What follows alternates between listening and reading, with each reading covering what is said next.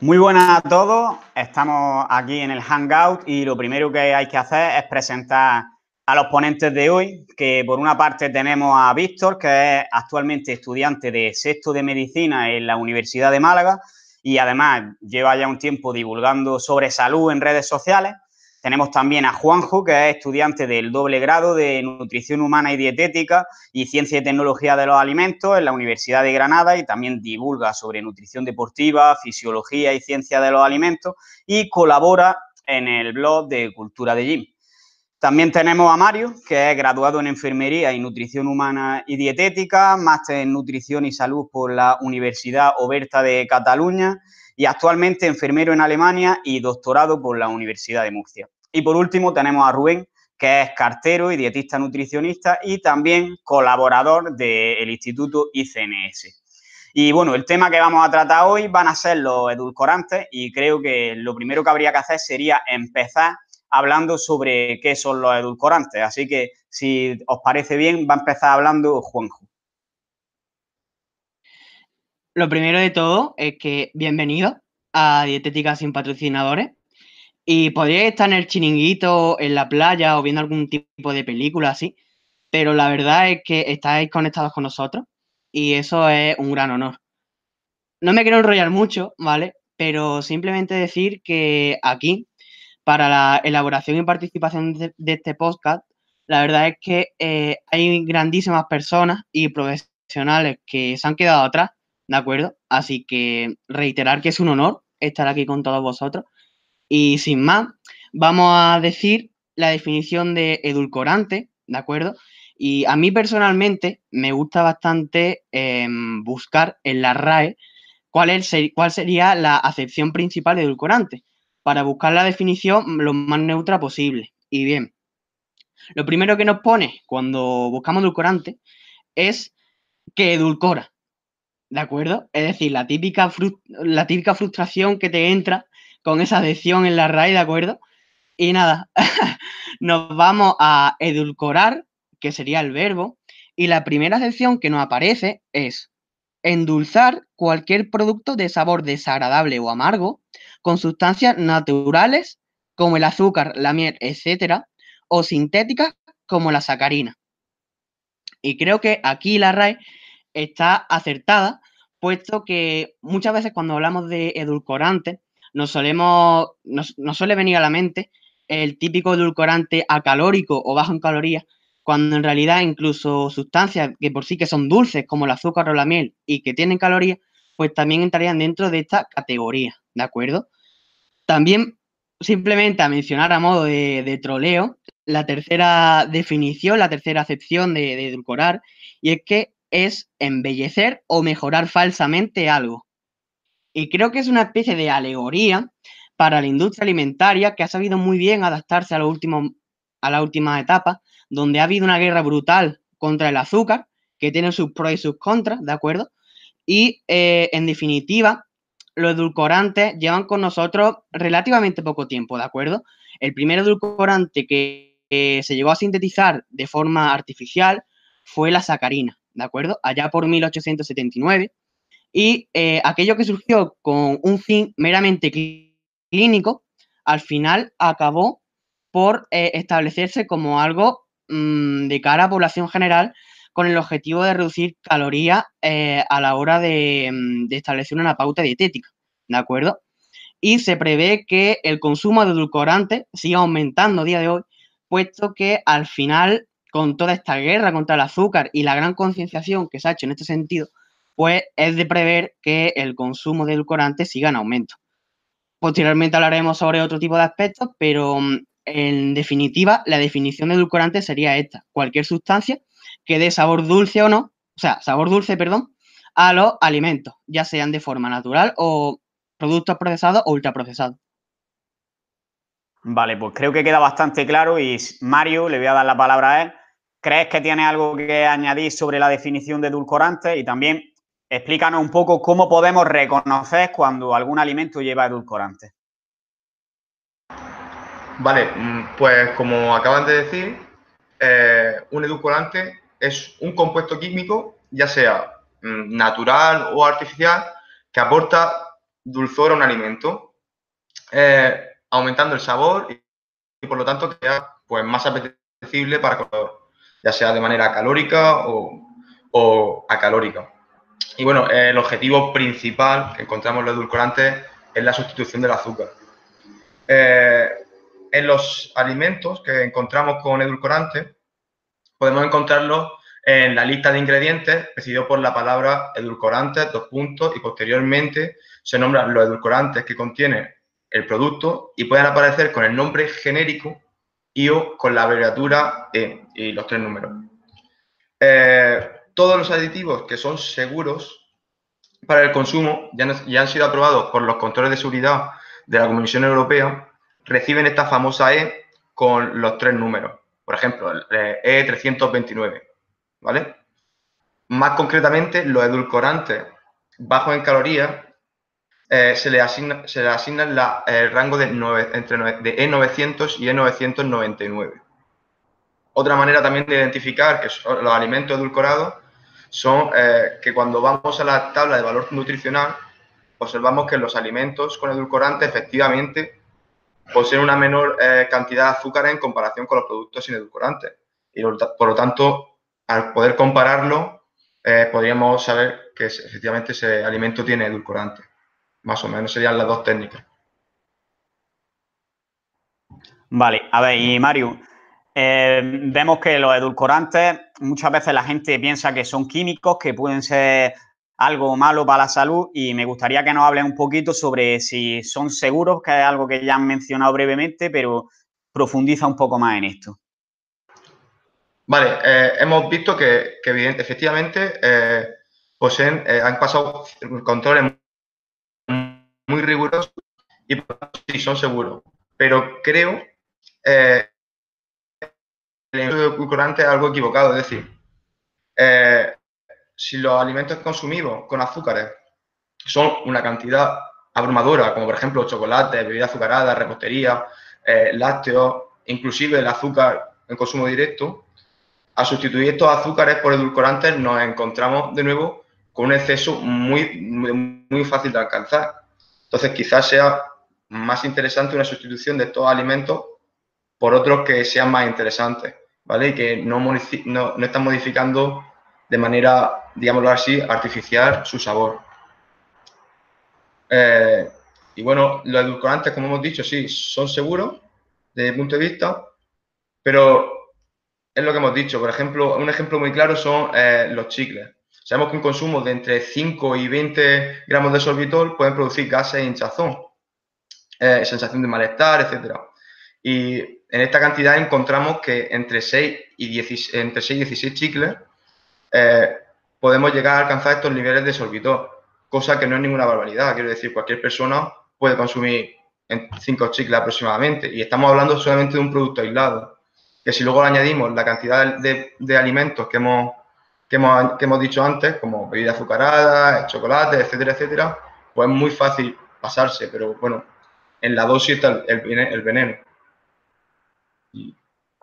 Vale, y es tan fácil pasarse en cualquier edulcorante, es decir, ¿nos podría dar una idea de los diferentes tipos de edulcorantes y cuáles son las cantidades recomendadas un poco y cómo se establecen estas cantidades? Bueno, em, sabemos que bueno, las cantidades eh, realmente están, aparecen en tablas y las podemos encontrar. Eh, de todas formas, eh, como al ser potencialmente eh, más a ser, eh, eh, los a potencialmente endulzar de manera excesiva 200, hasta 200 veces más, y 600 veces más, etcétera, etcétera, sabemos que las cantidades normalmente son más, más seguras. De todas formas, tenemos que controlarlo y tenemos que mantener un margen porque los estudios que se han hecho a día de hoy son seguros a corto plazo, pero a largo plazo no sabemos los efectos que pueden llegar a tener, ¿vale? En conductual y tal.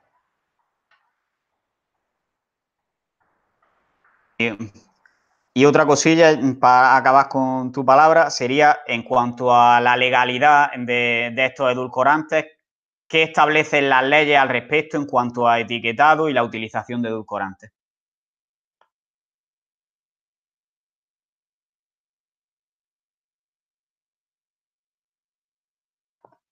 No, no se te escucha, tienes que poner el micrófono. El principal vacío legal que nos encontramos es que la legislación no obliga a poner en la tabla nutricional la cantidad de azúcares, no, nos obliga a poner la cantidad de azúcares simples que posee el producto. Y por lo tanto, pues nos podemos hacer una idea de la cantidad de azúcares que se le ha añadido. Pero con los edulcorantes, la empresa no tiene obligación de especificar la cantidad, por lo que no sabemos cuánta cantidad estamos consumiendo, pudiendo producir muy fácilmente, como me he dicho antes, un exceso. Eh, por otro lado, hay otras estrategias que están empezando a utilizar ciertas empresas y es que en ciertos productos eh, se colocan eh, productos sin edulcorantes, como galletas, etcétera, etcétera. Eh, entonces, el consumidor se va, compra ese, producto pensando que es más saludable y, sin embargo, vamos a la tabla nutricional y vemos que sí, evidentemente no tiene edulcorantes, pero sí que contiene una cantidad bastante alta de azúcares. Entonces, lo que hemos hablado, el consumidor se está yendo con un producto que se cree que es saludable y efectivamente no lo es. Mm, vale, yo creo que queda bastante claro y si nadie tiene más que añadir, pues le paso la palabra ahora a Víctor, que quiero que nos hable un poco sobre si los edulcorantes se asocian a algún tipo de enfermedad, algún tipo de patología en relación con la obesidad. Hemos hablado también de, por ejemplo, que pueden dar problemas gastrointestinales. ¿Qué patologías se han relacionado con el consumo de edulcorantes, en definitiva? ¿Y a qué nivel? Eh, hola, primero pues muy buenas a todos y gracias por estar aquí escuchándonos, como ha dicho Juanjo, en un día que, es para estar en la playa. Así que bueno, em, como ha dicho Carlos, pues los edulcorantes se han asociado tradicionalmente a una serie de patologías. La verdad que he conseguido reunir una cantidad, por lo menos, ya no solo patologías, sino síntomas, por así decirlo.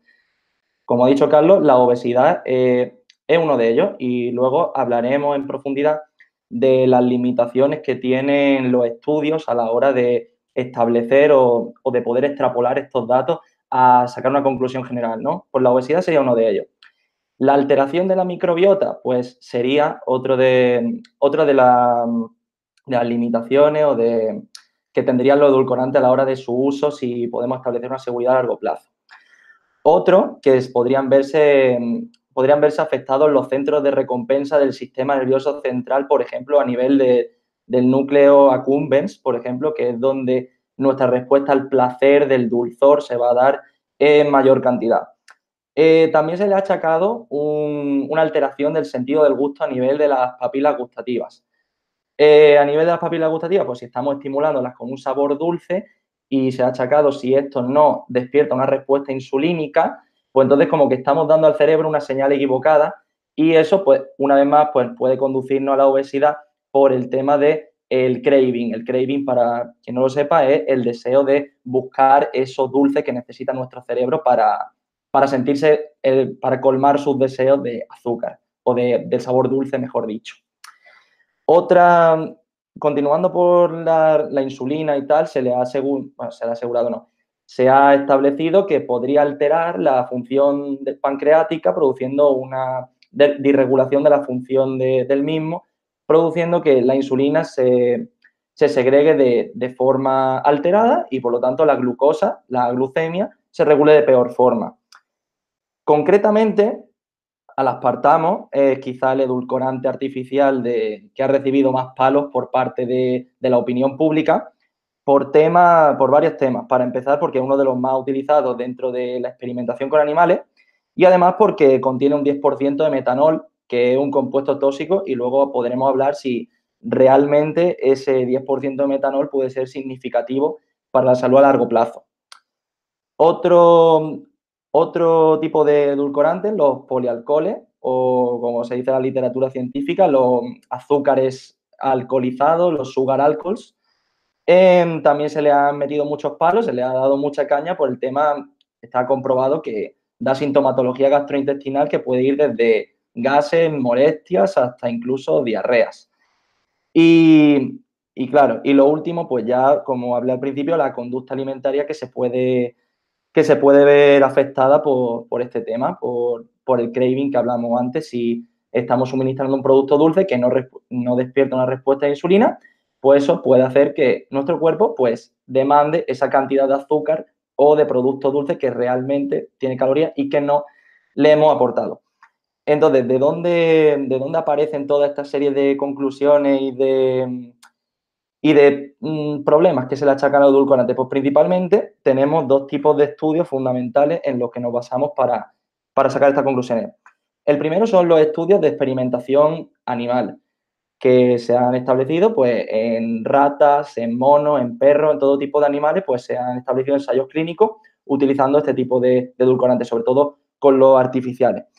¿Y qué ocurre? Pues que evidentemente se han visto alteración de la microbiota, por ejemplo, se ha visto que la población bacteriana de bacteroidetes, que es un tipo de bacteria, se veía reducido, por ejemplo, en el grupo que experimentaban con edulcorantes artificiales y, por ejemplo, si se hacía ese, se llama un trasplante de material fecal, es decir, que se le transfería esa microbiota alterada a ratones que, por ejemplo, no tenían esa microbiota alterada, pues estos ratones eran capaces de desarrollar diabetes tipo 2. Así que mmm, con la obesidad, diabetes tipo 2 y este tipo de alteraciones, pues vemos que en ratas sí que está asociado. Pero ¿qué ocurre también? Una limitación de este tipo de estudios es la dosis utilizada en estos animales, que es muy alta y es muy inferior a la que normalmente tenemos hoy en día, en, por ejemplo, en las bebidas edulcoradas que podemos beber. También otra limitación de los estudios con animales es que el metabolismo de una rata, un perro, un mono, no es el mismo que el metabolismo de un ser humano. Sería otra limitación importante. Y por último, eh, si mis compañeros quieren aportar a otra limitación, aportaría la limitación de que los animales, pues por hecho de ser animales de experimentación, están en laboratorios de experimentación clínica, que no serían las condiciones ideales de vida de un ser humano, que al final siempre va a haber factores de confusión. Y hablando de estos factores de confusión, ya termino, termino hablando de los estudios observacionales, que son la otra fuente informativa de estudios en los cuales nos basamos para establecer estas conclusiones. Los estudios observacionales tienen un problema, eh, bueno, tienen una ventaja que son más baratos de hacerlo, no necesitamos experimentar con nadie, pero tiene una limitación que los propios estudios lo reconocen, que es la causalidad reversa. ¿Qué quiere decir eso? Que no podemos saber si fue antes la gallina o el huevo, quiere decir. No podemos saber si las personas generan obesidad por el consumo de edulcorante o si esa persona ya estaba obesa y decide empezar a tomar los edulcorantes para paliar o mejorar los síntomas de su enfermedad. Así que ese, ese mismo fenómeno lo reportan los estudios. También que no tenemos una no se suele actuar sobre una población homogénea cuando estamos en un estudio observacional. Normalmente cogemos la población y bueno, tenemos esta población que a lo mejor es, yo qué sé, por ejemplo, es de Málaga y vamos a ver el consumo de edulcorante en Málaga. Vale, pues vemos que aumenta ese consumo y vemos que aumenta la obesidad. Pero bueno, eso lo estamos midiendo en la población del club de atletismo y lo estamos midiendo en la población hospitalizada. Así que sería otra limitación y los factores de confusión que hablamos. No es, tú no sabes lo que esa persona tiene a lo mejor de actividad física a lo largo del día, si entrena, lo, el resto de productos que entran dentro de su dieta. Es decir, que tienes que aislar un montón de variables y hacerlo con personas en un laboratorio de experimentación es complicado. Y ya pues eso, pues principalmente pues, el criterio de causalidad mayor dentro de los criterios de Bradford-Hill, que lo, el único indispensable es que tienes que establecer secuencia temporal, causa-efecto, y eso no lo puedes asegurar con un estudio observacional. Así que eso sería lo principal que tenemos que establecer en este punto y doy paso a mis compañeros por si quieren anotar otro comentario. Vale, pues le voy a ceder la palabra a Juanjo, por ejemplo, que me parece que tiene algo que comentar, así que adelante, Juanjo. Vale, eh, nada, simplemente, eh, así modo de curiosidad, se ha demostrado que no solo existen receptores del sabor dulce a nivel de papila gustativa, sino que también se encuentran en diferentes niveles del intestino y aún no sabemos con cierta certeza si esto tiene implicaciones a nivel metabólico en el individuo, por lo cual Aquí sería una buena vía de, investigación a futuro. Y eh, también detallar eh, con respecto a las alteraciones que se han visto en microbiota y edulcorantes, eh, decir que básicamente aún es muy temprano como para poder decir que en efecto el consumo de edulcorantes produce alteraciones microbiota. Y todo esto viene de un estudio de Suez y colaboradores de 2014, donde eh, a un grupo de siete personas únicamente, ¿vale? Que no están acostumbradas al consumo de este tipo de edulcorantes, pues se les dio eh, durante una semana una dosis de aproximadamente 120 miligramos por día de sacarina, ¿de acuerdo? Que sería aproximadamente unos 5 miligramos por kilo por día, que esa sería la ingesta diaria admisible de sacarina, ¿de acuerdo? Lo único malo de, bueno, vamos con las conclusiones, que para mí son erróneas del estudio, y es que eh, concluyeron que en efecto había una alteración de la microbiota en los pacientes que eh, ingirieron este tipo de edulcorantes. Pero aún así tenemos que recapitular un poco y vamos a un pelín más allá sobre los estudios, sobre los detalles, sobre los detalles de este estudio. Y es que em, al final, ok, midieron la microbiota a partir de ese y la respuesta o el test de tolerancia a glucosa durante toda la semana. Pero ¿qué ocurre?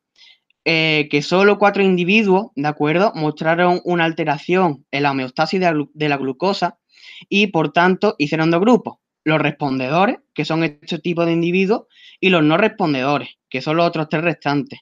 Por lo tanto, los resultados que estamos viendo realmente son de cuatro individuos, ¿de acuerdo? Y además, aunque reportaron que en efecto había una alteración de la microbiota en el grupo respondedor, lo cierto es que no reportan cómo era la microbiota del grupo no respondedor. No sé si me explico. Y además, no hay un, no hay un grupo control, por lo cual la implicación a nivel, biológico de este tipo de resultados, pues no son muy concluyentes. Y además, eh, también tenemos que tener en cuenta que eh, realmente la microbiota es un factor y es un es muy cambiante a lo largo, a lo largo del tiempo pero no solo a largo plazo, sino al corto plazo. E incluso eh, la, propia dieta, si es isocalórica o no, si es hipercalórica, el consumo de ciertos alimentos, eh, incluso en la edad. La edad es muy importante, puesto que al final también en los estudios generalmente se incluyen a personas adultas, pero es que sabemos que los niños, ¿de acuerdo? Eh, tienen una percepción del dulce mucho mayor que de adultos. Y a medida que vamos envejeciendo, esta percepción del dulce pues va decayendo, por lo cual también un factor muy a tener en cuenta, ¿de acuerdo? Y al final, en este estudio, eh, ok, se le da estos 5 miligramos de sacarina, pero realmente no tienen un control verdadero de la dieta. Es decir, que está bien, ¿de acuerdo? Eh, digamos, mirar el impacto que tiene el consumo de una cierta sustancia, pero si no eliminamos el resto de factores de confusión, como podría ser la dieta, pues al final no nos sirve de mucho. ¿Sabéis lo que os digo? Y además, es que no solo la, propia dieta influye en la microbiota, sino también debe monitorizarse los niveles de actividad y ejercicio físico incluso el propio descanso. Y es que además las respuestas biológicas del individuo van a depender de la propia microbiota del individuo al inicio del estudio. Es decir, que son un conjunto de factores que no se tienen en cuenta a partir de este estudio y eh, al final a día de hoy, junto con otro estudio de, intervención, parece ser que no está del todo claro que em, el consumo de edulcorantes produzca alteraciones en la microbiota. Al final es como ha dicho Víctor. Eh, lo cierto es que esta conclusión nace sobre todo de estudios en intervención realizados en roedores, donde se da una cantidad ingente de edulcorantes. Y cuando digo ingente, por ejemplo, en el estudio que comento de Suez y colaboradores, daban una dosis superior unas 600 veces superior a la ida establecida en humanos. Es decir, es que aunque le des agua, ¿sabes? Va a haber una alteración en la microbiota. Es que es por pura lógica. Así que, tal y como digo, en mi opinión, es muy pronto como para poder sacar conclusiones. Así que si alguien quiere dar su punto de vista en este tema, pues adelante. Eh, bueno, antes de nada, me gustaría que explicases, porque has hablado de lo de la ida y creo que no hemos concretado suficientemente bien cómo se establece esta ida y qué es exactamente. Entonces, me gustaría que antes de pasar la palabra al siguiente, que lo aclarases tú. Vale, hablamos de la ida y yo creo que dejamos paso a, Rubén o a Víctor, ya dice ahí Carlos. Y nada, básicamente la ida se refiere a la ingesta diaria admisible, ¿de acuerdo? La ingesta diaria admisible es la máxima cantidad de un tipo de sustancia que podrías ingerir a lo largo de toda tu vida sin que ello repercutiera en tu salud. ¿De acuerdo? Y esta IDA a nivel europeo se establece por la Autoridad Europea de Seguridad Alimentaria, la EFSA, a través de un panel de aditivo alimentario y del Comité Científico de, Alimentos, ¿de acuerdo? En ese sentido, pues realizan una serie de evaluaciones, tanto a los aditivos que ya han sido autorizados, eh, tanto a esos aditivos en otras situaciones de consumo, ¿de acuerdo? Así como también evalúan otros aditivos que están a la espera de poder ser autorizados, ¿de acuerdo? Y eh, el establecimiento de esta IDA, primeramente, ocurre mediante ensayos en animales, ¿de acuerdo? Primero se cogen eh, dos tipos de especies distintas de animales y a partir de aquí, pues se hacen una serie de ensayos toxicológicos, de toxicidad, de eh, efectos teratogénicos, cancerígenos, no sé, carcinogénicos, leche, qué palabra, tío. también sobre inmunodepresión, intolerancia, a nivel bioquímico, qué es lo que ocurre, etcétera, ¿no? Y una vez que se han establecido estos ensayos en animales, finalmente se extrapolan estos datos a humanos y se hace de una forma muy conservadora y muy prudente, puesto que eh, a través de estos ensayos en animales se establece lo que se conoce como la dosis máxima sin efecto, que es la dosis mayor que produciría un efecto adverso en el, en el animal más sensible. ¿de acuerdo? Que aquí están siendo muy conservadores y estas dosis máximas sin efecto se divide por un cociente que aproximadamente es 100, ¿de acuerdo? Entonces estamos viendo que realmente la ida en humanos es casi 100 veces inferior a lo que nosotros estamos viendo en animales. Es decir, estamos siendo muy, muy prudentes y em, estamos siendo muy cautelosos a la hora de establecer esta ingesta en ser humano, ¿de acuerdo? Y aquí, bueno, hago un poco un pensamiento en voz alta y es que eh, las personas no solo consumimos un tipo de sustancia, es decir, al final los nutrientes actúan en sinergia y eh, si no se empiezan a establecer este tipo de ensayos y este, este tipo de estudios con más tipos de sustancias en, sinérgicamente, ¿de acuerdo? Pues al final nos vamos a la ciencia del siglo XX o del siglo XIX, ¿de acuerdo? Y no nos detenemos que estamos en el siglo XXI y que eh, existe una gran interrelación entre la ingesta de nutrientes y otros muchos más aspectos de la salud. Así que simplemente es eso. Así se establece la IDA y se establece a partir de la EFSA, ¿de acuerdo? Simplemente. Vale, resumiéndolo mucho, que al final se establece como el, máximo, bueno, o el mínimo que tiene efectos negativos, digamos, en animales y se divide por un número que es aproximada 100, aproximadamente 100 y eso es lo que se le deja, digamos, entre comillas, tomar a los humanos pero que tiene ciertos factores limitantes, como puede ser que en realidad no tomamos un único edulcorante a lo mejor a lo largo del día o de la semana, sino que tomamos mucho y puede existir un efecto coste. Ahora voy a pasarle la palabra a Rubén, que seguro que tiene algo que añadir respecto a todo lo que hemos hablado y también me gustaría preguntarle específicamente si cree que los edulcorantes, que es algo de lo que no hemos hablado, pueden elevar la insulina, que esto es algo sobre lo que siempre sigue habiendo debate. Vale, en primer lugar, mm, me gustaría apuntar una cosa, porque parece que los datos de la EFSA son datos irrefutables, ¿no? O sea, que realmente están ahí de por siempre. Y si la EFSA dice que un, que un edulcorante o cualquier producto es seguro a, a determinadas dosis, eso va a seguir ahí eternamente y tenemos que tener esa sensación de seguridad que nos dan pues, los estamentos regulatorios de la seguridad alimentaria europeos o españoles, ¿no? cuando recientemente, no sé si eh, es el año pasado, se ha reducido lo que es la, dosis eh, autorizada del bifenol A en nada más y nada menos que 10 veces de lo permitido. O sea que lo que realmente el año pasado era, estaba permitido, ahora mismo se ha, reducido en 10x, eh, ¿no? O sea que 10 veces más.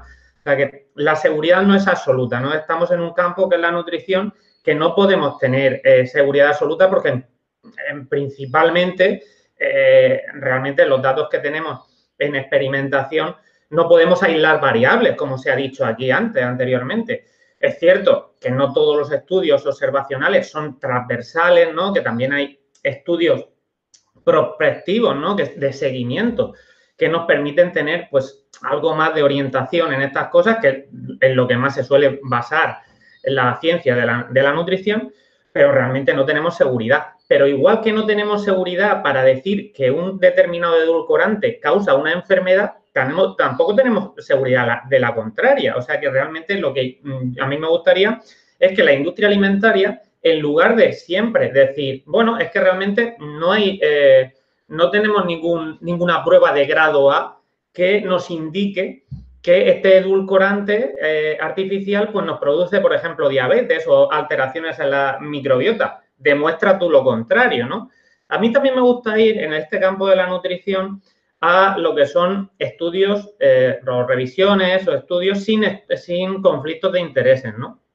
Y, por ejemplo, en este campo, en este campo, como se ha comentado, de los edulcorantes, tanto eh, artificiales como naturales, pues sabemos que el sabor dulce, como se ha comentado en el Hanau, comienza, comienza o se nos da desde la infancia, ¿no? Sin embargo, la eh, la epidemia de obesidad es mucho más reciente. Esa epidemia, sobre todo últimamente, lo que ha hecho ha sido poner el foco del problema en el azúcar y ha hecho que la industria alimentaria vaya directamente a los edulcorantes artificiales en su mayoría pues como la solución al problema. Incluso, pues eso, se han desarrollado estos sustitutos del azúcar con la premisa de que su uso iba a resolver el problema de, la obesidad, iba a llegar a una pérdida de peso, eh, iba a reducir pues, los problemas eh, que están, bueno, que relacionados con, este trastorno, ¿no? Con, como el síndrome metabólico, diabetes. Sin embargo, lo que tenemos hoy día es lo contrario a lo esperado. O sea, que realmente, a pesar del aumento, no, no ligero aumento, no, no, de un aumento exponencial en el consumo de edulcorantes, lo que hemos visto es que, a pesar de que también en Estados Unidos, en Reino Unido, en Australia, ha bajado el consumo de azúcar, lo que hemos visto ha sido todo lo contrario. O sea, que la obesidad, el síndrome metabólico, la diabetes, no ha hecho más que subir, ¿no? Así que parece que el uso de edulcorantes como estrategia para luchar contra la obesidad, pues no es una herramienta óptima para, esto, ¿no? Incluso si vamos a otras enfermedades, como por ejemplo la hipertensión, accidentes cerebrovasculares, enfermedad cardíaca, enfermedad renal, resistencia a la insulina, pues incluso para la mayoría de estas patologías, el uso de edulcorantes artificiales muestra mayor riesgo que el propio azúcar sabemos perfectamente que, como se ha dicho aquí en el Hanau, los estudios observacionales van a tener siempre sus limitaciones, ¿no? Son realmente basados en cuestionarios de frecuencia de, de consumo y con ellos se hace muy difícil establecer causalidad, ¿no? Y realmente es cierto, como hemos comentado, que hay muchos estudios más, que eso sí, que son controlados en ratones, pero los resultados pues no se tienen por qué dar en humanos. Como un apunte, una curiosidad bastante interesante en, el tema de los edulcorantes eh, artificiales y la obesidad, es que se utilizaron en primer lugar a partir de 1950 para, promover la ganancia de peso en animales. O sea que se les daba como alternativa más barata al azúcar a este tipo de edulcorantes para que comieran más y eran bastante efectivos. Y en microbiota, Víctor ha profundizado bastante ¿no? en este aspecto y Juanjo también ha rebatido un poco. Y es cierto, ¿no? Tenemos varios estudios en, modelos animales, por ejemplo, pues eso con prácticamente en todo, en cualquier, cualquier tipo de edulcorante, aspartamo, eh, sacarina, sucralosa. Eh, y lo que se ve en, modelos animales es que hay una modificación de la, de la, microbiota. Y algunas veces se ve que a pesar de un menor consumo de calorías, porque realmente estos edulcorantes son acalóricos, lo que se observa es eh, mayor peso de este animal y, eh, se da hiperglucemia y resistencia a la insulina, ¿no? A pesar de ese menor consumo calórico, ¿no? Eh, en humanos, por ejemplo, se ha comentado el estudio de, la microbiota, creo que si no recuerdo mal, eh, publicado en 2013 en Nature, que se vio en cuatro personas una peor tolerancia a la glucosa y un cambio en la, microbiota después de cinco o siete días, ¿no? Si no recuerdo mal, lo ha, comentado Juanjo. Eh, en principio, lo que se ve que esto pues no puede ser extrapolable a todo el mundo, ¿no? Cuando se ve que a algunas personas sí que se le produce esta modificación de la microbiota, esta disbiosis, y a otras personas no, pero a, un grupo de personas sí que fue tan importante esa disbiosis como para producirle un cambio en la tolerancia a la glucosa, ¿verdad? Y bueno, eh, se ha comentado también esos eh, cambios o esa activación del gusto que es similar a la, del azúcar, pero eh, sin embargo solo se van a activar unos mm, circuitos de recompensa pre-ingesta, porque, bueno, los post-ingesta debido a las calorías, esos no se van a, a aumentar, pero la diferencia entre el azúcar y este tipo de edulcorantes, pues podría estar implicada en un mayor aumento del apetito, mayor aumento del deseo por la comida, incluso mayor consumo calórico, ¿no? Porque tras el uso de, este tipo de compuestos artificiales o sintéticos, el cuerpo va a desarrollar una respuesta anormal, ya que lo normal era cuando tomamos alimentos dulces, pues después el cuerpo espera eh, una ingesta calórica, ¿no? Ya estos alimentos que estimulan ese sabor dulce no vienen con calorías. Eh, también se ha visto en estudios que eh, este tipo de edulcorantes afecta, a las incretinas, ¿vale? O sea que realmente son hormonas relacionadas con la liberación de insulina y la regulación de la glucosa. Y los animales que, por ejemplo, habían tomado sacarina tenían hiperglucemia tras una carga de glucosa. Y también se, se vio en estos animales que se redujo el efecto termogénico de los alimentos, la saciedad y aumentó la ingesta calórica comparado con los animales que solo se, les había proporcionado glucosa. En humanos, también en estudios en humanos, también este tipo de edulcorantes conduce en los estudios realizados a una mayor motivación por comer, aumenta el apetito si se comparan con personas del grupo control, control y no inducen la saciedad de la misma manera que lo hace el azúcar. Además de influir en digestión, en la absorción de nutrientes y del metabolismo. Por ejemplo, en un estudio de la sucralosa se vio que no estimulaba esas hormonas de igual manera que lo hacía el azúcar. Y eso lo que se traducía era en un vaciado gástrico más rápido y una menor saciedad. Y, por ejemplo, también en sucralosa y estudios en humanos, eh, su ingestión previa a un test de tolerancia a la glucosa lo que eh, hizo es aumentar tanto el pico de glucosa como el, pico de insulina, ¿no? En bastante mayor medida del grupo control. Sin embargo, por ejemplo, esto no se produjo en un grupo con stevia aspartamo, eh, que tuvieron mm, eh, tuvieron, no tuvieron una conducta compensatoria a corto plazo, ¿vale? En principio también sustituir bebidas edulcoradas artificialmente por bebidas azucaradas, eh, no al contrario, sino mm, si estoy tomando bebidas light, cambiarlas por bebidas azucaradas no parece reducir la incidencia de diabetes. Aunque sí, si lo hiciéramos por té sin edulcorar, café o agua, ¿no? Eh, también se vio similarmente que eh, el consumo de una bebida azucarada, es cierto lo que me has preguntado sobre la insulina, causaba mayores picos de insulina y de azúcar en la primera hora tras la ingesta si lo comparábamos con este tipo de bebidas acalóricas. Pero, sin embargo, no hubo diferencia en la segunda y la tercera hora entre las bebidas, la, insulina y la glucosa, entre bebidas azucaradas y bebidas eh, edulcoradas artificialmente. ¿vale? Y respecto a la ingesta energética, decir que en modelos animales a los que se le dio edulcorantes artificiales, estos consumían más calorías, más calorías y ganaban más peso que los animales que se habían alimentado con azúcar, ¿no? Incluso en otros estudios se mostró que los animales a los que se le dio sacarina o acetilsulfamo potásico tomaron más comida, ganaron más peso y aumentaron más grasa comparados a los que se le dio glucosa.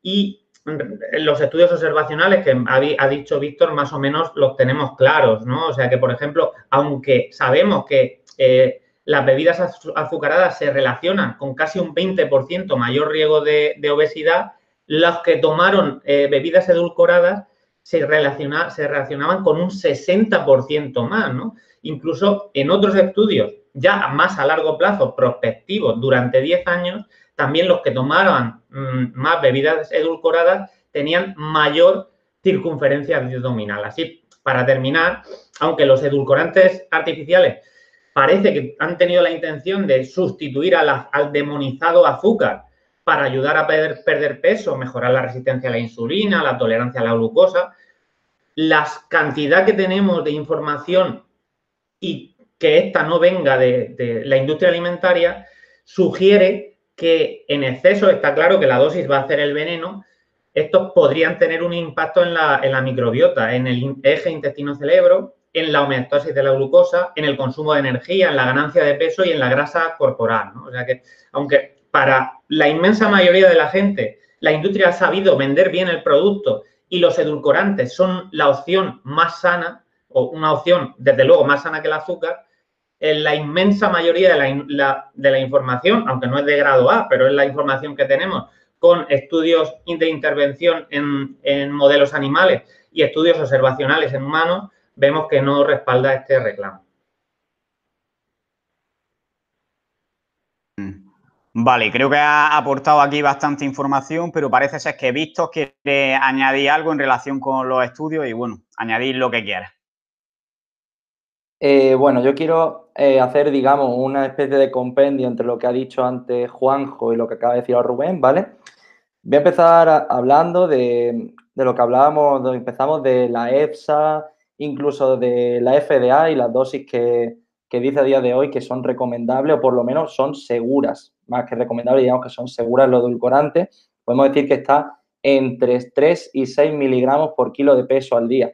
Pero Ahora, citando lo que dijo antes Rubén, las asociaciones, los comités de expertos, todo esto no es el mayor grado de evidencia científica que tenemos, más bien al revés, está en la base de la pirámide. Si nos vamos a escalas más altas de la pirámide de evidencia, como son los metaanálisis de ensayos clínicos aleatorizados, ¿vale?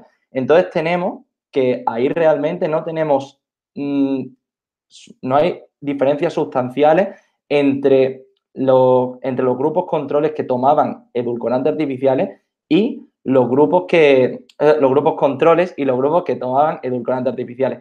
Y a igualdad de ingesta calórica, que vamos, que al final acaban tomando igualdad de calorías y tampoco se vieron diferencia en cuanto a circunferencia abdominal, porcentaje de grasa, pérdida de peso, etcétera. Eh, una cosa que dijo antes Juanjo y que estoy bastante de acuerdo es que en condiciones de, de experimentación, claro, no podemos hacerlo igual con humanos que con los animales. Entonces eso es un factor de confusión o una limitación importante en esos estudios que hace que tengamos que tirar hacia el mayor grado de evidencia, porque en un tema tan controvertido como este, yo lo primero que miraría sería, pues, ¿qué es lo que dice el mayor grado de evidencia que hay? Y claro, lo que ha dicho Rubén, muchos estudios que ha mencionado son verdad, que existen, que hay, que dice que los los que tomaban edulcorantes luego tenían menor tolerancia a la glucosa, luego tenían una, digamos, más resistencia a insulina, no habían perdido grasa, más al revés, lo había ganado. Bueno, pues lo que pasa, estos estudios son verdad que existen, pero ¿qué pasa? Que son metaanálisis muchos, pero de estudios observacionales. ¿Qué quiere decir?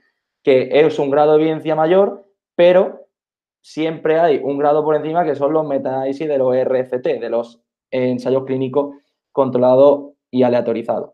Y yo personalmente, o sea, lo otro tiene su importancia porque, por ejemplo, dice, por ejemplo, se dice, claro, tú puedes tomar los edulcorantes y al final ver que acaba, ha acabado ganando igual de grasa, pero otra, la limitación de ser un estudio observacional, aunque lo hayas seguido a lo largo del tiempo, es que, por ejemplo, tú le has preguntado a personas, vale, ¿has tomado, ¿has tomado edulcorantes? Y dices, sí, ¿y con qué te vas a tomar? Pues me lo he tomado con una hamburguesa y unas patatas fritas, o a lo mejor yo se lo he echado al cubata en el fin de semana porque para no pasarme de calorías, ¿sabes? Que, y ya lo edulcorante, ya no lo edulcorante, sino el alcohol ya te está afectando la microbiota y probablemente en mayor cantidad o porcentaje de qué es lo que lo haría un, un edulcorante. Entonces, a una limitación importante y que siga habiendo en los estudios observacionales. Eso, mm, esa imitación no la tendría tanto, por ejemplo, un ensayo clínico aleatorizado. Mm, ¿Qué más cosas nos, podemos, nos podemos encontrar en, esto? Pues la falta, como la falta de estudios que, que habló Juan, Juan o Rubén, no me acuerdo, una falta de estudios que sean controlados y que sean a largo plazo. O sea, que veamos si realmente hay una alteración y hemos establecido una intervención. ¿Qué pasa? Que yo lanzo la pregunta, ¿es ético hacer un estudio en el que sabemos que estamos poniendo a una población en riesgo ante un, posible factor de riesgo? Porque claro, si nosotros hacemos ensayos ensayos de campo, que suele decir más de ensayos que sean a largo plazo, ¿vale? Y que establezcamos una intervención y que veamos si hay un efecto a largo plazo. Si es con un factor de protección, pues vale, por ejemplo, el estudio Predimed, que se hizo pues, estableciendo a ver si el aceite de oliva o los frutos secos, pues reducía eh, los eventos cardiovasculares. Pero no podemos hacer eso en una población que sabemos que le estamos poniendo a un posible factor de riesgo. No sería ético, por así, por así decirlo. Y yo me pregunto si ese estudio sería posible o si podría hacerse un diseño. Es una hipótesis mía que, que quiero lanzar. Así que creo que he respondido más o menos a todo lo que tenía pensado y doy la palabra a mis compañeros. Vale, pues ahora va a pasar a hablar Mario y me parece que llevamos mucho rato y se ha visto que uno de los mayores efectos, digamos, que tienen los edulcorantes es que al final tienen un efecto en la conducta de los consumidores que a lo mejor llevan a consumir más de ciertos alimentos que en general suelen ser ultraprocesados, ultrapalatables, etcétera. Y encima, yo veo que también el que tengan el mensaje de sin azúcar puede llevar a la persona a comer más. Y me gustaría que Mario nos hable un poquito sobre esto en primer lugar.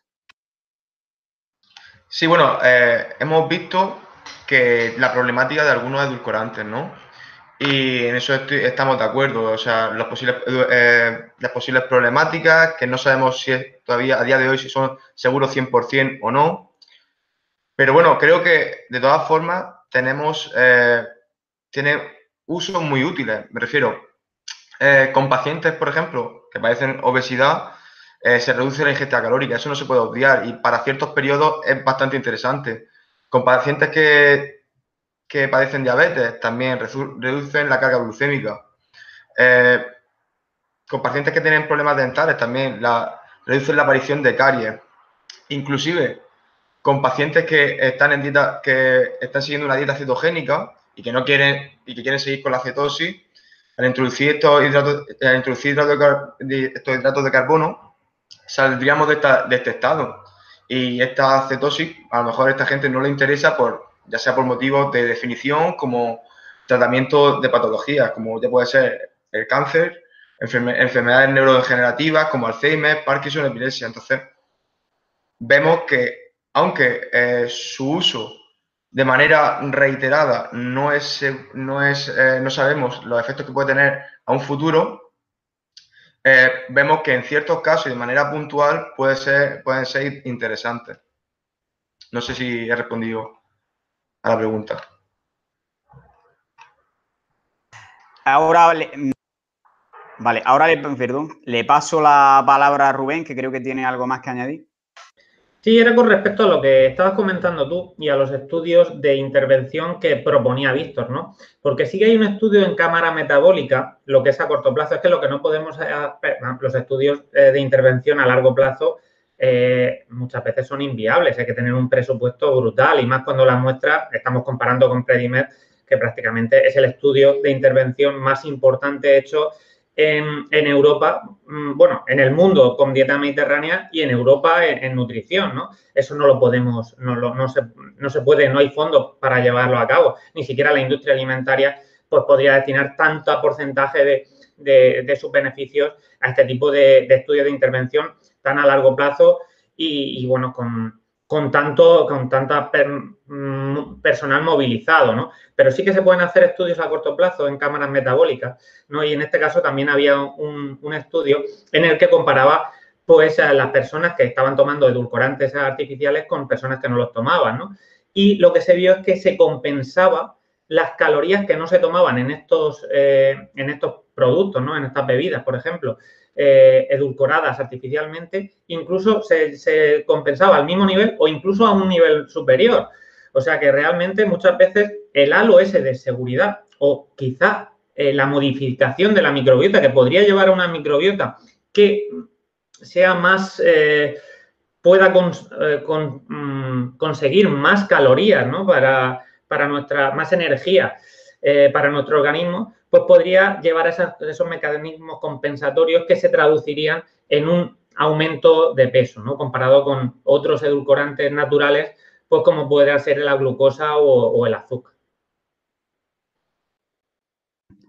Vale, ahora voy a pasar, ya que estamos, hemos entrado a hablar un poco sobre patología, a que respondamos algunas preguntas más concretas que han hecho algunos. Y una de ellas es sobre la seguridad durante el embarazo. Eh, que creo que Mario quiere hablar con ella. ¿Es seguro tomar edulcorantes sobre el embarazo? ¿Pueden afectar al feto y a su percepción del sabor dulce en el futuro?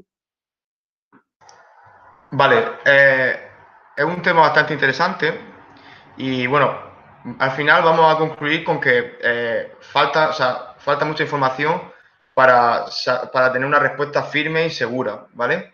Pero bueno, es muy interesante, por ejemplo, para la diabetes gestacional, la cual, pues, sabemos que en, cierto periodo las madres gestantes eh, tienen, este tipo de, diabetes. Por otro lado, sabemos que, según la FDA, el apartamo, la stevia y la sucralosa están aprobados y relativamente son seguros, ¿vale? Por otro lado, sabemos que eh, el consumo, que la ansiedad que padece la madre normalmente suele ser derivada al hijo. Y si se sustituye este tipo de ansiedad por el dulzor eh, de, la madre al hijo, estamos eh, sustituyendo los problemas que pueda tener la madre por una por un mal, un mal tratamiento, una mala gestión con, con, el, dulce, con, los alimentos, ¿vale? Por otro lado, sabemos que, como ha comentado Víctor, eh, la sacarina tiene cierta toxicidad y esta sacarina sí que pasa mediante el condón umbilical al feto y podría ser perjudicial. Por lo tanto, en esta, eh, esta, este edulcorante, la sacarina, no, está, no es segura por la FDA, según la FDA. ¿vale? Y bueno, otros edulcorantes como por ejemplo el sorbitol, sabemos que dan problemas gástricos, como hemos dicho antes. Y ya de por sí, en el embarazo eh, se padecen problemas gástricos como gases, etcétera. Entonces sería fomentar este tipo de, problemas. Y bueno, como hemos dicho, que, todavía falta por saber por cada uno, de cada uno de los tipos de edulcorantes, pero sería una manera global de intentar de, abarcar a todos. Vale, de todas maneras también puede influir a nivel de que si le prohíbe algo a, una embarazada pueda causar demasiada ansiedad y esto puede llegar incluso a ser peor que el hecho de consumir cierta sustancia, como a veces se ve que pasa por el tabaco, que si le obliga a quitarse del tabaco, puede ser peor que le deje fumarse dos cigarros al día simplemente por ese estrés que puede causar. Y bueno, le voy a pasar la palabra a Rubén, que creo que tiene algo que comentar, así que vamos contigo, Rubén. Sí, un apunte súper breve, simplemente eh, decir que tenemos estudios que muestran que el consumo de edulcorantes artificiales durante el embarazo se asocia a un mayor peso del bebé, con el doble de probabilidades de que el niño tenga sobrepeso al cumplir un, año. Vale, y ahora otra pregunta que hacen, parece que en Instagram, y es en relación con el SIBO. ¿Alguien quiere hablar de esto?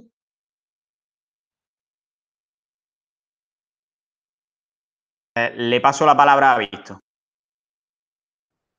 Eh, a ver, eh, el SIBO es el sobrecrecimiento bacteriano del intestino delgado. Y bueno, depende sobre todo del edulcorante del que hablemos. Por ejemplo, en el caso del SIBO, que tenemos ya un crecimiento bacteriano en un lugar ectópico, que quiere decir que no debería estar ahí.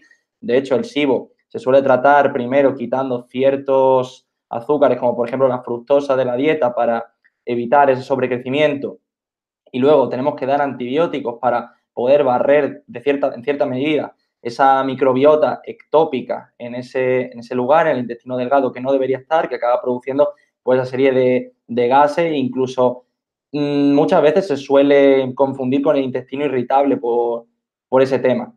Entonces, mm, por lo menos yo, mm, hablando específicamente de un tipo de edulcorantes que no utilizaría en, en caso de SIBO sería los polialcoholes no lo utilizaría. Principalmente, pues por eso, porque sabemos que las bacterias tienen la capacidad de metabolizar estos, estos polialcoholes y al final solo estaríamos favoreciendo un sobrecrecimiento mayor todavía. Pero, por ejemplo, quizá otro tipo de edulcorante, mm, por ejemplo, digamos, mm, la stevia, por ejemplo, a lo mejor podría ser más recomendable dentro de la escala de prioridades que tendríamos ahí. Pero en el caso del SIBO, de hecho, es que a veces somos incluso intolerantes pues, a la fructosa. De hecho, es que nos está diciendo que nos tenemos que quitar incluso algunas frutas y luego quizás reintroducirlas con el paso del tiempo. Entonces, sería muy arriesgado quizás utilizar edulcorante en este caso y utilizar, por ejemplo, algunos como la stevia, por ejemplo, que se ve que tiene bastante beneficio y que luego podemos hablar un poco más de ella. Así que en el caso del SIBO, yo eh, mínimo los polialcoholes los restringiría seguro. Y hasta aquí mi intervención por ahora. Vale, pues yo creo que va siendo el momento de que entremos a hablar un poco sobre cada edulcorante en concreto, pero primero dividirlo entre edulcorantes naturales, vamos a decir, y, mm, y artificiales. Y me gustaría que Juanjo, que lleva mucho rato sin hablar, que nos comente qué opinión tiene de esta dicotomía entre naturales y artificiales. Vale. Eh, nada, todo el mundo sabe que a día de hoy existe como una especie de fobia, ¿de acuerdo? A todo lo que sale de un laboratorio o de una industria y demás. Pero eh, ya sea mm, una molécula eh, de origen natural o artificial, nuestro cuerpo no va a diferenciar su origen. Es decir, eh, incluso se ha visto que algunos tipos de, de frutas, ¿de acuerdo? Pues tienen una serie de edulcorantes, como por ejemplo polialcoholes, que se encuentran en muy pequeñas cantidades presentes en las mismas. Y por lo tanto, la respuesta del organismo a este tipo de moléculas, pues sería la misma. Otra cosa sería la dosis, ¿de acuerdo? Y, y nada, simplemente esa pequeña diferenciación, esa quimiofobia, mm, no tiene cabida en, mi opinión, ¿vale? Y lo que suele ocurrir es que generalmente se pasa de un extremo al otro, es decir, eh, ok, eh, fuera quimiofobia, pero es que ahora mm, le temo a lo natural, ¿no? Que he escuchado, por ejemplo, que un exceso de, de X cosas, ¿vale? Pongamos almendras amargas, ¿vale? Que pueden causar la muerte o algo así, pues dejo de comer almendras, ¿no? Y es de un extremo al otro y al final estamos estamos constantemente equivocándonos y no encontramos el punto medio donde debería estar la virtud, ¿no?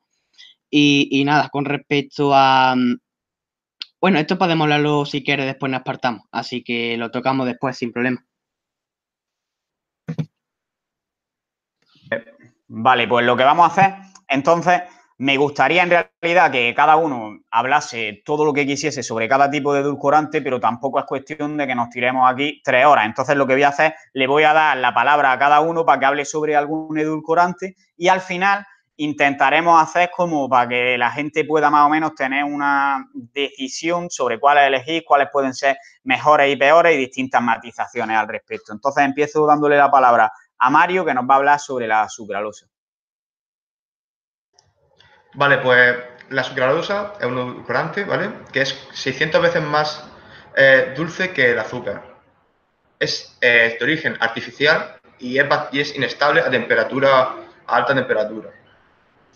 Eh, y aunque se absorbe muy poco, entre, 10, entre el 10 y 30%, que es lo que la mayoría de empresas comentan, por decirlo así, se han observado cierto impacto negativo en la, forma, en la, flora intestinal. ¿vale? Mm, ¿Sigo desarrollando otro tipo de edulcorante o, Bueno, si no, pues pasamos al siguiente, que sería el aspartamo, que primero va a hablar un poco Juanjo sobre un aspecto que es concreto y después le pasamos la palabra también a Víctor, pero en primer lugar Juanjo.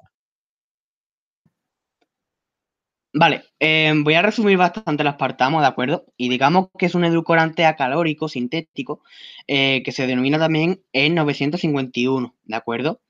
Y me gustaría tocar un poquito eh, a nivel de nutrición clínica, puesto que al final el aspartamo, una vez que eh, se introduce en el intestino, pues se digiere a sus aminoácidos correspondientes, ¿de acuerdo? Que sería la, la fenilalanina em, el metanol, ¿de acuerdo? Que sería otro componente del cual hablaré posteriormente. Y eh, simplemente decir con el metanol, que antes creo que lo mencionó Víctor, me suena que lo mencionó Víctor, y es que eh, en efecto el metanol posteriormente se, descompone en ácido fórmico y formaldehído. Y ahí viene esa controversia, ¿no? A nivel de que el aspartamo podría producir cáncer y, y en efecto a grandes dosis en estudios en animales se ha demostrado, ¿de acuerdo? Sin embargo, tenemos que tener en cuenta que el nivel de metanol presente en numerosísimas frutas estoy hablando de fruta, ¿de acuerdo? Es muchísimo superior al metanol que se formaría a partir de la metabolización del aspartamo, ¿de acuerdo? O sea que al final hay que tener un poco de perspectiva en este asunto. Y con respecto a la fenilalanina, existe una enfermedad que se llama fenilcetonuria, que es una enfermedad congénita, donde hay una baja actividad o hay una baja cantidad de la enzima fenilalanina hidroxilasa, ¿de acuerdo? Que simplemente lo que hace es transformar la fenilalanina en tirosina. Bien, pues en este tipo de, patología lo que ocurre es que la, la fenilalanina, al no ser metabolizada adecuadamente, se va acumulando en el organismo y esto puede tener efectos neurotóxicos, puesto que afecta a la liberación de numerosos neurotransmisores. Y por lo tanto, a nivel de, legislación, cualquier producto que contenga eh, una fuente de, o sea, que contenga aspartamo, ya sea un helado, un refresco, bollería y demás, tiene que tener por ley la denominación de contiene una fuente de, de fenilalanina, ¿de acuerdo? Para evitar en la medida de lo posible que las personas con estas patologías eh, al final ingieran este producto de forma inconsciente y por ello repercutir a nivel de salud. Mm, creo que era un, un apunte bastante importante con respecto al aspartamo y bueno, es un edulcorante muy polémico que podríamos tirarnos aquí hablando bastante, pero creo que eso es lo más importante.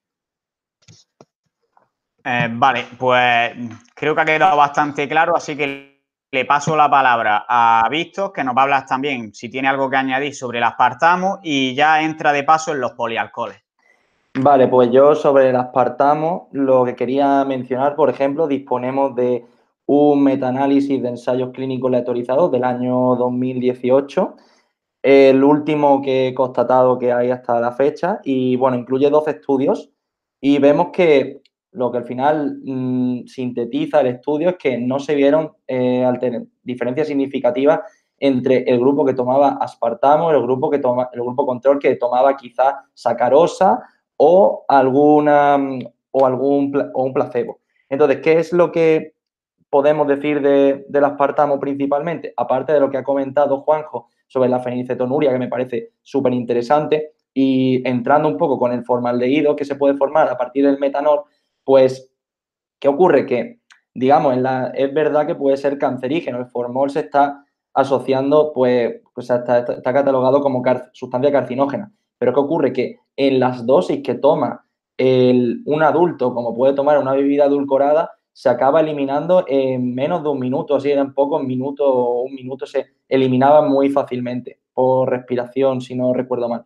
Y eso que acaba produciendo, pues que se desarrolla, como ha dicho Juanjo, quizás una quimiofobia hacia este, hacia este edulcorante. De hecho, si vemos las etiquetas de algunos, de algunos productos, pone aspartamo free. Y eso qué nos quiere decir? Que al final la industria juega con esto y al final puede inducir al sesgo del comprador. Quiere decir, por la gracia de esta quimiofobia, pues entonces vamos a hacerle competencia desleal a otra empresa que sí tenga algún producto que tenga aspartamo y entonces le vamos a ganar por este sesgo del comprador. Y realmente, pues lo que nos dicen los estudios de mayor evidencia es que no tenemos evidencia para decir que el aspartamo es mejor que el azúcar, pero tampoco podemos decir que sea peor, al menos a las dosis utilizadas que utilizan en los estudios. Que sí, que esto le podemos dar la vuelta 500.000 veces y decir, bueno, pero es que en estos, en estos sale que sí, bueno, pero en estos sale que no. Pero es que hay estudios de, todos los colores y yo prefiero remitirme pues, a los que tienen una evidencia científica mayor para que no digo que los otros estudios tengan mala metodología ni nada, simplemente que me remito a los que dentro de las limitaciones que tienen, que también tienen limitaciones, todos los estudios tienen limitaciones, me remito a los que más, a los que mayor, a los que menor margen de error pueden tener. Y básicamente eso es lo que quería comentar sobre el aspartamo y es uno de los más controvertidos sin duda. continuando con lo que me ha pedido Carlos, que hable sobre los polialcoholes, pues los polialcoholes pues, los podemos distinguir pues que normalmente acaban en ol, pues xilitol, eh, manitol, maltitol, eh, todo lo que acabe en ol muy probablemente pues será un polialcohol. ¿Y qué es lo que tenemos que, o lo que creo que es más importante para el público general, pues saber de aquí? Pues principalmente mm, dos cosas. Lo primero, que normalmente los productos light que te pueden vender en el supermercado, pues al final te lo acaban vendiendo sin azúcar, pero le acaban poniendo una cantidad muy alta de este tipo de edulcorante, que aunque natural, puede producir efectos adversos como los que hemos hablado de síntomas gastrointestinales que pueden ir pues desde gases, eh, hinchazón abdominal, dolor, molestia, hasta, ¿por qué no?, diarreas por la presión osmótica que pueden provocar dentro del intestino, además de un posible daño a la microbiota porque puede barrerla directamente. Una diarrea te puede barrer la microbiota. Otra cosa que es importante ya de cara al, al consumidor haciendo sus compras, que sepa que en ciertos supermercados que todos compramos y que no voy a mencionar porque todos lo conocemos ya, porque tenemos uno al lado de nuestra casa mismo, a pocos, a menos de un kilómetro, te venden un producto llamado stevia, pero que realmente no es stevia, es eritritol. Así que si alguien nos está escuchando, que sepa que no va a ser malo ni porque el eritritol es uno de los que mejor perfil de seguridad puede tener, pero que no se pase con la dosis, porque de hecho en la etiqueta lo pone detrás altas dosis pueden provocar efectos laxantes. Así que dentro de, dentro de este apartado, pues este aviso al consumidor con, con los polialcoholes. Y ya lo último, hablar que dependiendo de cuál elijamos, pues hay algunos que son peores, otros mejores. No, en mi conocimiento no está ahora mismo decir, establecer una escala de polialcoholes, pero sé que el eritritol es uno de los que mejor perfil de seguridad tiene. Si esto, si eso que uno de mis compañeros puede hablar más en profundidad, pero solo decir que pueden tener efectos anti, anticaries, es decir, porque la microbiota de la oral no, no puede metabolizarlo como, como para producir el ácido que termina produciendo la caries. también se ha visto que tiene, tiene efectos como posible prebiótico, es decir, para alimentar a la microbiota de, de nuestro intestino. Y mm, tienen en la mitad de calorías del azúcar, aproximadamente 2 kilocalorías por, por gramo. Así que pasaría, paso a decir, paso la palabra a otro compañero que pueda establecer una clasificación entre mejores polialcoholes y, peores.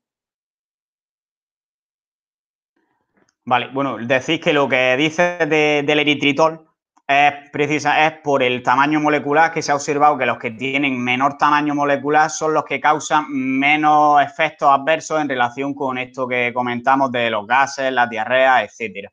Y bueno, voy a pasar la palabra a Mario, que nos puede hablar sobre la stevia y la sacarina. Y si quiere añadir algo sobre los polialcoholes, pues puede añadirlo.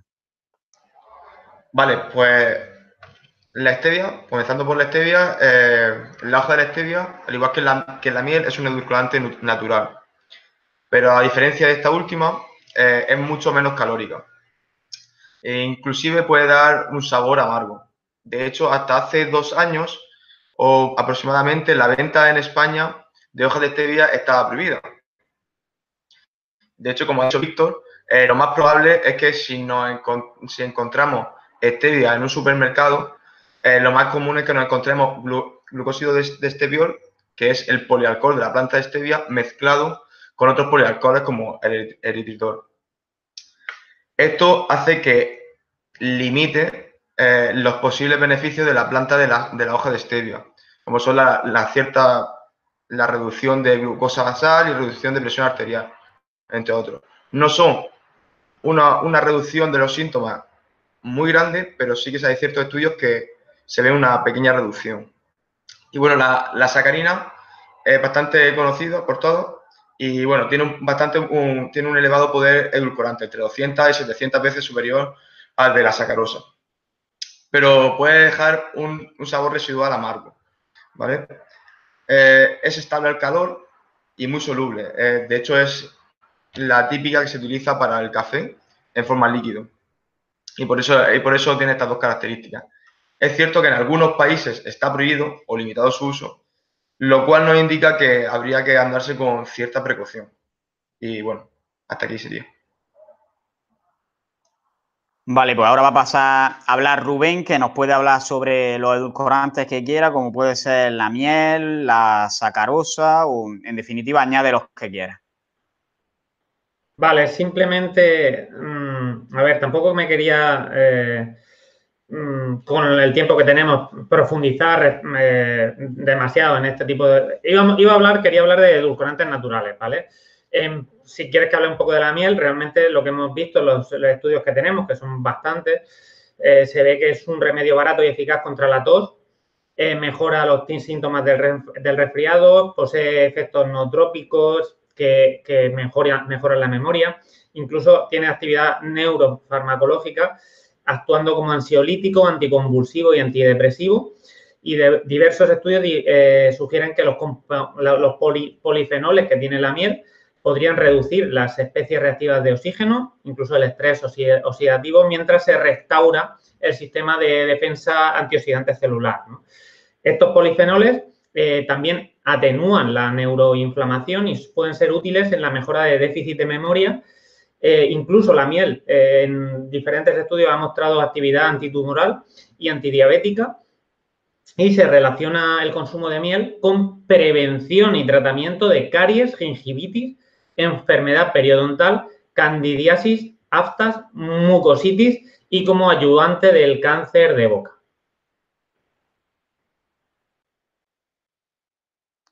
Vale, pues creo que Mario tiene algo que añadir, a ver si que le paso la palabra a él. Eh, sí, la miel es bastante, bastante interesante y hay muchos beneficios. De hecho, hay un post aquí eh, en Dietética sin patrocinadores hecho por Rubén que, que dice muchísimos beneficios. Eh, el problema es que es muy interesante y sabemos que la miel tiene ciertos beneficios, pero la pregunta es cuánta gente tiene miel cruda y recién cogida, recién cogida, quiero decir, eh, recordemos que el tiempo de almacenamiento y los procesos de, extracción mediante calor hacen que pierdan muchos de esos, de esos beneficios. y nos encontramos al final en supermercados con mieles que son siropes. Y entonces el, el cliente, al final va a comprar una miel pensando que es beneficiosa porque es más natural y el problema es que se va a ser inclusive más perjudicial por su aporte calórico. Ese sería mi, mi aporte. Pues me parece muy buen aporte y para acabar con los tipos de edulcorantes, me gustaría que Víctor nos dijese un poco así, en conclusión, cuál sería su resumen sobre todo esto y cuáles podría recomendar, entre comillas, porque creo que no se puede recomendar nada así de forma general, eh, a la gente eh, de mayor a menor o de menor a mayor, como quiera ya. Eh, vale, si nos imaginamos todo una pirámide, ¿vale? En lo que lo más importante está en la base y lo más evitar estaría en el pico, pues, para establecer una analogía así como la pirámide de la nutrición que tan hateada tenemos ya. Bueno, pues podemos decir que en la base de esa pirámide de los edulcorantes estarían las frutas, que no hay que olvidar pues que las frutas también cuentan como edulcorantes al contener pues los fructosa y los azúcares que pueden endulzar una, una dieta y hacerla sana porque ya no es solo el, los azúcares que contengan la matriz la materia alimentaria tiene, tiene mucho que decir aquí, como también tiene que decir en el azúcar libre presente en otros alimentos como puede ser la miel, de la que hemos hablado antes, yogures naturales, dátiles, por ejemplo. O sea, es decir, la fibra, los micronutrientes, no solo ese azúcar libre que podemos consumir. Así que en esa, esa parte de abajo podríamos poner la fruta, que ahí como recomendación general sí se la podemos dar al 99,9% de, las personas. Luego, esa, esos alimentos que, digamos, están poco procesados o nada procesados minimísimamente procesados, que contengan azúcar de forma natural. Luego, si nos vamos un pasito por encima, tendríamos ya la stevia, de la que he hablado antes Mario y que tantos beneficios puede tener, pero claro, la que compramos en los herbolarios y no la que nos tangan del supermercado. Y luego, yéndonos otro paso más para arriba de la pirámide, podemos meter ciertos polialcoholes, como por ejemplo el eritritol, que gracias por tu apunte, Carlos, sobre los polialcoholes, que por ejemplo el eritritol pues, puede ser muy buena idea y en caso de que queramos meter alguno, pues cuidado con la dosis porque ya sabemos lo que pasa. Y ya en el pico de la pirámide, pues podríamos poner los edulcorantes que hemos hablado ya así más en profundidad, el aspartamo, el acesulfamo potásico, el neotamo, el ciclamato, todo, todo esta sacarina, podemos meterlo en ese pico de la pirámide junto con la sacarosa. Personalmente mm, los pondría casi al mismo nivel o quizá los pondría por delante del azúcar en determinadas situaciones que ya para, que ya para acabar puedo, puedo comentar que los edulcorantes, bajo mi visión personal, y con esto ya puedo terminar mi participación, es que para mí los edulcorantes deben ser utilizados como una herramienta más, no como algo de sí o no. Como siempre, depende. ¿Y depende de qué? Del contexto de la persona. Por ejemplo, vamos a pensar en una persona obesa, diabética, que tiene que perder peso, ¿vale? Pues tiene que perder grasa. Pero, por ejemplo, no es lo mismo que consuma los edulcorantes, a lo mejor en una Coca-Cola cero para quitarse, para quitarse el gustillo, o que lo tome en un batido de proteína de suero que le va a saciar y sí que le va a despertar respuesta insulínica por, por, la, por la, propia, por, la propia proteína de suero. Así que en ese, en ese caso, la estaríamos quitando la ansiedad de, querer dulce, pues le estaríamos edulcorando y le estaríamos dando las calorías necesarias para, para saciarse, como pueden ser los alimentos ricos en proteína, subirle la proteína en la dieta. Así que, em, personalmente, ha sido un placer estar aquí con vosotros y eso ha sido, si no hay nada más que aportar luego, encantado de participar con vosotros y paso a escuchar las réplicas de mis compañeros. Vale, pues ahora le voy a pasar la palabra a Juanjo, que creo que tiene algo que comentar al respecto de lo que acabas de decir, de la individualización principalmente, y también me gustaría que nos dé su conclusión, que ya es lo que vamos a hacer todos, sobre si creéis que es mejor azúcar, que por cierto tenemos también otros hangouts que podéis escuchar sobre el azúcar, o si es mejor edulcorante en general, en, en vuestro caso personal, cuál es vuestra experiencia. Así que adelante, Juanjo. Nada, simplemente decir que totalmente de acuerdo contigo, Víctor. Al final es un tema de individualización pura y dura. Y con respecto a lo que has comentado sobre obesidad y diabetes, la verdad es que hay un estudio bastante largo de intervención, ¿de acuerdo? Que es aproximadamente de un año y que involucró tanto a personas con sobrepeso y obesidad, alrededor de unas 300 o algo así, y dividieron eh, la población en dos grupos, ¿no? Uno que consumió una dieta eh, con edulcorante y otra pues con su homólogo azucarado o simplemente agua, ¿de acuerdo? Ambos grupos se sometieron a una pérdida de peso durante 12 semanas y las 40 semanas restantes pues se mantuvieron en una fase de mantenimiento eh, durante esas 40 semanas, ¿de acuerdo? Y eh, ambos grupos mmm, básicamente recibieron información tanto a la hora de nutrición y entrenamiento, a la hora de perder grasa corporal, lo cual es un punto muy a favor a tener en cuenta. ¿Y qué pasó? Que curiosamente, eh, el grupo que consumió edulcorante perdió más peso y ganó menos peso corporal a lo largo de toda la intervención que el grupo que consumió em, eh, los homólogos azucarados. Pero también hay que tener en cuenta que este tipo de población también era consumidora de edulcorante. Es decir, que al final es posible que estas respuestas al sabor dulce sean muy individuales, ¿de acuerdo? Y eh, algunos autores eh, hipotetizan, ¿de acuerdo? Que existiría una especie de umbral de recompensa, ¿de acuerdo? A partir del cual, pues, esta apetencia por productos ultrapalatables, pues, disminuiría, ¿de acuerdo? Y en este sentido, pues, la verdad es que eh, la inclusión de este tipo de edulcorantes, pues, podría ser positiva en sujetos que o bien quieran mantener peso corporal que ya han perdido, o bien simplemente se sometan a una estrategia de, bajada de peso corporal y pérdida de grasa, ¿de acuerdo? Y al final es lo que comentas, Víctor. Em, es una herramienta más, ¿de acuerdo? Y sobre todo, eh, ya no es solo que sea una herramienta, sino que la sepas utilizar bien. Porque si bien es cierto que es interesante de cara a crear un déficit calórico, la gente tiende a sobreestimar las kilocalorías que, que quema con el ejercicio o simplemente infraestima esas kilocalorías que se está ahorrando y luego llega la hora de la cena, ¿vale? Y dice, Buah, pues en vez de tomarme un flan, me tomo dos flanes, ¿no? Y al final ese balance energético pues fluctúa más hacia el superávit que hacia el déficit, ¿no? Así que bueno, ya no es tanto que sea una herramienta, que lo es, sino también que la sepas utilizar bien. Y en este sentido, pues el contexto es clave. Y nada más, eh, que ha sido un placer estar con todos vosotros y cedo la palabra a mis compañeros. El placer es nuestro, Jota. Y ahora pasamos a darle la palabra a Rubén, que nos dé sus conclusiones. Sí, simplemente decir mm, una de las cosas que ha comentado Víctor, ¿no? La importancia del contexto. Yo creo que está claro que eh, los nutricionistas, sobre todo, no sé si en el resto de países, pero en España directamente han villanizado, han satanizado al azúcar como edulcorante. Ahora eh, se trata de eh, sustituirlo por, por lo que sea, ¿no? porque es el mal absoluto, cuando sabemos que simplemente es un, alimento que únicamente aporta, aporta energía.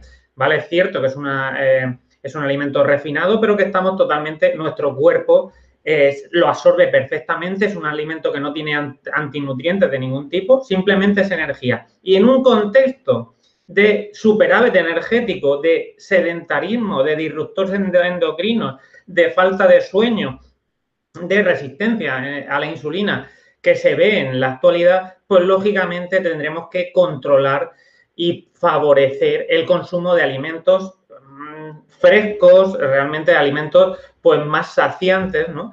Está claro, y sobre todo promover la, actividad física, ¿no? Pero realmente eh, yo contexto, siempre pondría las cosas en contexto, ¿no? Para una persona, por ejemplo, que hace deporte eh, y que realmente es una persona delgada, que no tiene ningún problema de resistencia a la insulina ni de tolerancia a la glucosa, no limitaría este tipo de eh, edulcorantes naturales, ¿vale? Sin embargo, a mí personalmente sí que me despiertan ciertas reticencias estos edulcorantes acalóricos de los que llevamos bastante menos tiempo en nuestra evolución, no ha evolucionado con ellos. Incluso en algunos estudios se ve que aunque no se asimilan, eh, algunas veces el, cuerpo no los asimila, ¿vale? Los excreta sin asimilación. Hay algunos tipos de bacterias que sí que pueden asimilarlo parcialmente y producir algún tipo de sustancia, tóxica o problemática. A mí este tipo de, edulcorantes me, seguramente por mi seco y por algunos estudios que he leído que eh, no salen del todo bien parados, me, eh, me despiertan ciertas reticencias. Y conforme, eh, con, respecto a los edulcorantes naturales, pues, por ejemplo, la stevia natural, estamos hablando de infusiones de hoja de stevia, parece ser que tienen buenas propiedades, en algunos estudios se ven buenas cosas, ¿no? miel, miel de caña, incluso eh, en algunos estudios vemos el poder antioxidante de la panela o del azúcar moreno integral, que incluso nos dicen estos estudios que son mm, sustituir el azúcar eh, refinado por este tipo de, pues, de, sustitutos, ¿no? Como, como son esa, esa eh, el azúcar de dátil integral, por ejemplo, o, ese azúcar, bueno, esa panela, pues sería similar como cambiar el, el, cereal refinado por el cereal integral. ¿no? Eh, en cuanto a los polialcoholes, pues eh, decir que, bueno, que en su cierta medida bien, ¿vale? Que sobre todo para la gente que tiene síndrome de intestino irritable, eh, llevar mucho cuidado, gente que tiene SIBO, ¿no? Problemas de sobrecrecimiento bacteriano, bacteriano problemas fermentativos, problemas intestinales, gases, pues con estas personas llevar bastante mm, cuidado porque prácticamente son FODMAP, ¿no? Y, bueno, pues eso, los edulcorantes artificiales tampoco ser un radical, decir que eh, causan cáncer y todos los males del mundo, simplemente pues eso, que no se abuse de ellos, porque la dosis, en la dosis está el veneno. Vale, pues creo que queda bastante claro y me gustaría comentar al respecto de lo que has dicho, el tema de cambiar el azúcar blanco por el azúcar moreno, por ejemplo, porque al final son el 99% lo mismo, pero sí que es verdad que al cambiar el azúcar normal por el azúcar moreno, ya eso te indica que la persona, aunque a lo mejor no esté informada del todo, pero está intentando, digamos, cuidarse. Entonces, también nos está diciendo un poco que puede haber esta causalidad inversa de que, vale, eh, yo tomo azúcar moreno, pero es porque estoy concienciado en relación con la importancia de cuidar mi salud. Entonces llevo todos los hábitos un poco a intentar cuidarlos lo más posible. Perdonadme porque el, problema, el problema, Carlos, ¿sabes cuál es? Que hay gente que se cree que por tomar azúcar moreno, por tomar melaza, miel de caña, está tomando alternativas saludables y puede abusar de ellos. Sin embargo, el azúcar, como es mala, lo limito. Esto que no es malo, abuso de ello. ¿Y qué pasa? Que al final voy incluso a, a conseguir más ganancia de peso, aunque el producto sea mucho más natural, tenga más antioxidantes, tenga más polifenoles. Y ese es el problema. Por eso el contexto es la base.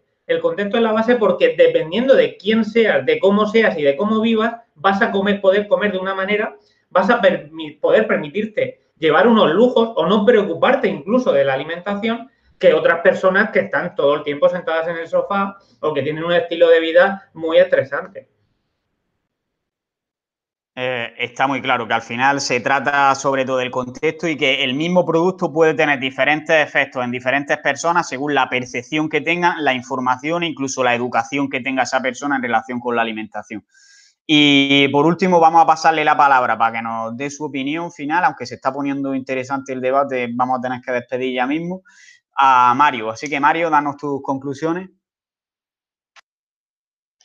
Bueno, eh, desde mi punto de vista, creo que con las cifras de obesidad y a veces que manejamos en la población general, es cierto que un factor importante es, el exceso tanto calórico eh, como de azúcar. Y la reducción, ya sea por eliminación o por sustitución eh, de edulcorantes con edulcorantes, es beneficioso. Aún así, como dice Rubén, no creo que un consumo controlado de azúcar por debajo de lo que dice, bueno, por debajo de lo que dice la OMS o un poco más un poco pasado, no, sería eh, problema. Si una persona que realiza deporte de manera mm, regular, sea muy perjudicial. Recordemos que es que eh, el azúcar es energía y que las personas, en, personas activas puede ser incluso más beneficioso que perjudicial.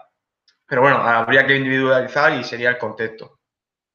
Yo en mi caso particular, eh, cuando se tiene que consumir un producto y tengo que elegir entre edulcorado o edulcorado o azucarado, prefiero normalmente edulcorado por el margen de azúcar y kilocalorías que se pueden introducir mediante otro, mediante otro alimento de manera intrínseca y básicamente teniendo más eh, flexibilidad. Eh, y bueno, como, como, hemos comentado, los edulcorantes son muy interesantes a la hora de ir reduciendo de manera gradual la ingesta calórica, mermando lo menos posible el sabor. El problema es, como hemos dicho antes, eh, que qué pasa con ese tipo de personas que teniendo una dieta saludable comienza a introducir productos edulcorados de manera repetitiva, pensando que son inocuos y de manera progresiva va desensibilizando el paladar al dulzor. Tenemos ese riesgo de que a la hora de elegir entre una fruta y un producto edulcorado, eh, esa fruta no, no sea tan atractiva y no sea tan apetecible porque no resulte, resulte suficientemente dulce, eh, llegando a desplazar alimentos bastante interesantes. Y bueno, sabemos que no suman tantas calorías, pero si se malacostumbra al paladar a un dulzor excesivo que no encontramos de manera natural, natural y habitual en las materias primas de calidad, al fin y al cabo sabemos que la disponibilidad de un dulzor intenso de manera natural en alimentos, eh, de manera natural en alimentos no está bastante limitado. Entonces, bueno, desde mi punto de vista y para concluir, creo que hay que fijarse más en los grupos de alimentos y no tanto en los valores nutricionales de los comestibles, que aunque parezca lo mismo, no lo es. Y con esto terminaría. terminaría. Eh, muchas gracias y ha sido un placer. El placer es nuestro, Mario, igualmente que le he dicho antes a Juanjo. Y por último, antes de despedir, me gustaría dar a mí un poco mi opinión y que en realidad resumí un poco y organizar lo que habéis dicho vosotros, pero es que a la hora de utilizar edulcorantes va a haber que tener en cuenta muchos factores en relación al contexto de la persona en concreta. Por ejemplo, uno de ellos va a ser el consumo, o mejor dicho, el gasto calórico que tiene, porque, por ejemplo, puede haber personas que corran triatlones y entrenen todos los días durante varias horas y tengan un consumo, tengan que tener para llevar ese rendimiento un consumo de 4.000 calorías. Pues a lo mejor si le estás dando todo el día eh, comida real, en plan ensalada, frutas, no sé qué, pues no es lo mejor del mundo ni para sus digestiones ni para su rendimiento y le va a costar llegar a ese consumo de calorías. Entonces puede que le venga bien echarle azúcar al café en vez de echarle sacarina. Luego también hay que tener en cuenta el cómo afecte el consumo de azúcar o de edulcorantes al comportamiento de cada persona. Es decir, si tú coges y por tomarte algo con edulcorantes ya dices, me puedo tomar de esto ilimitado porque no tiene azúcar, pues mejor que lo dejes porque es muy probable que acabes comiendo demasiado de ese alimento por mucho que no lleve azúcar. Y a lo mejor si tiene azúcar eres más consciente de ello y vas a acabar comiendo menos y al, final se traduce en menos calorías. También eh, creo que va a influir bastante eh, otro aspecto, que la verdad es que se me acaba de ir de la, de la cabeza, pero que es en general de la ansiedad que te cause el no consumir cierto el que el no consumir ciertos alimentos, porque al final vivimos rodeados de alimentos que son subjetivos, no es alimentarnos, sino dar placer, eh, digamos. Entonces, si te restringes demasiado de esos alimentos, puedes tener demasiada ansiedad y al final llevarte a, comer en exceso por el exceso de control que has tenido e incluso llegar a causar un, trastorno de la conducta alimentaria. Entonces, en muchas personas puede ser interesante que se tomen una Coca-Cola cero si les da ansiedad, porque en muchas personas la alternativa a tomarse esa Coca-Cola cero puede ser comerse una tarrina entera de la. Entonces, vamos a tener que tener en cuenta este tipo de factores a la hora de decir si una persona toma edulcorante o no toma edulcorante. Y bueno, con esto yo creo que es buen momento para despedir y deciros a todos que ha sido un placer contar con vosotros. Ha sido un debate que la verdad que se ha quedado ahí en un punto que me gusta, en una temática que me gusta y me habría gustado que pudiera haber sido más largo, pero vamos a tener que ir despidiendo ya. Así que, bueno, también recordad que no me he presentado yo, yo soy Carlos Daza y llevo un tiempo divulgando en redes sociales, así que me despido como un caballero, pero un caballero mal educado. Y que dejéis en los comentarios lo que queráis y nos dejéis ideas para los próximos hangouts y aportéis lo que queráis. Así que nada, un saludo y nos vemos en los próximos hangouts.